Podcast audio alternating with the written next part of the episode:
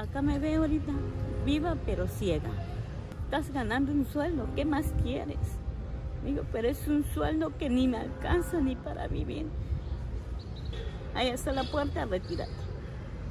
Lo que hice, no lloré al instante. Ya saliendo de ahí, me que ayudar de impotencia que no pude hacer nada. Durante 24 años, Alejandra Mesa entregó su vida al servicio de Tuxtla Gutiérrez en el área de limpia. Sin embargo, el ayuntamiento de Carlos Morales, al conocer que concentraba un cúmulo de enfermedades que redundaron en una discapacidad visual permanente, la pensionaron con 1.050 pesos. Y que no podemos hacer nada y así te va a quedar tu sueldo. ¿Y de cuánto quedó? De 1.050 quincenal. ¿Y qué hace usted con ese dinero? Nada.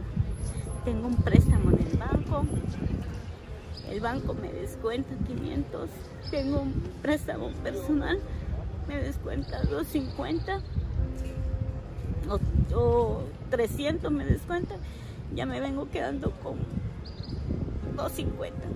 No me alcanza para nada.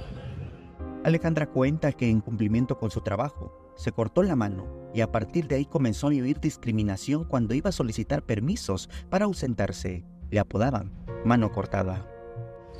Me accidenté de mi mano, que me corté, tuve una cortura profunda, que llevé seis operaciones y no se secaba, se me hacía como rosa, apestaba, ya lo iba yo a perder. Me decían los doctores que yo iba yo a perder mi mano ya.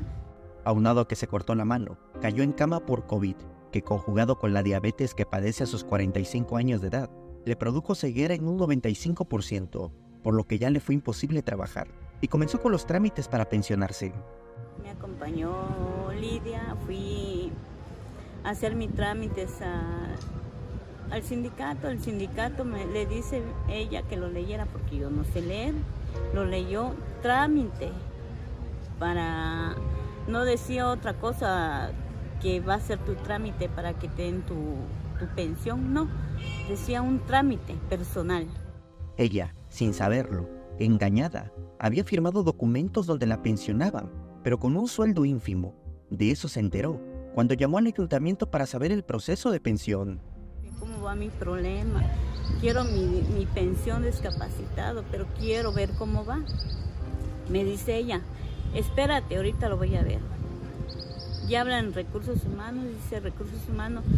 No, ya tiene varios meses que ya está cobrando de, de pensión discapacitada y yo no lo sabía. No lo sabía. Pero ¿cómo le digo? Pero si no me han anunciado, el sindicato dijo que me iban a hablar para decirme la categoría que me tocaba. Si yo me convenía, me iba yo a quedar con la categoría. Y si no, lo iba yo a rechazar. Nunca me avisaron nada. Desesperada, fue a pedirle ayuda a Carlos Morales, que ahora busca ser gobernador de Chiapas, pero así la trató. El presidente tuvo su evento, primer informe de, segundo informe de, de, de presidente. Fui ya que terminó todo su evento, me acerqué a hablarle, hasta con decirle que lo abracé de la cintura, lo apreté y lo abracé. Lo que hizo es reempujarme y me dijo, ahorita no, en ese tema no se atiende ahorita. Hay que te atienda Julano de tal. Ella recuerda que cuando fue candidato para la presidencia de Tuxtla, Carlos Morales dijo que sería una persona dispuesta a ayudar y a escuchar supuestamente dijo, ahí tienen las puertas abiertas para que entren cualquier tema que quieran. Y no es cierto. No es cierto del presidente. Hasta, hasta cuando me vio con mi mano lastimada que yo le mostré cuando estaba votando para presidente, le dije, ayúdeme, búscame, yo te voy a ayudar. Y hasta hoy día no me ha ayudado. Alejandra Mesa sigue insistiendo para mejorar su pensión.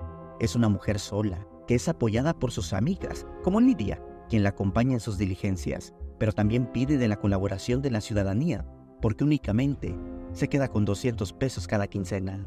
Samuel Revueltas, Alerta Chiapas.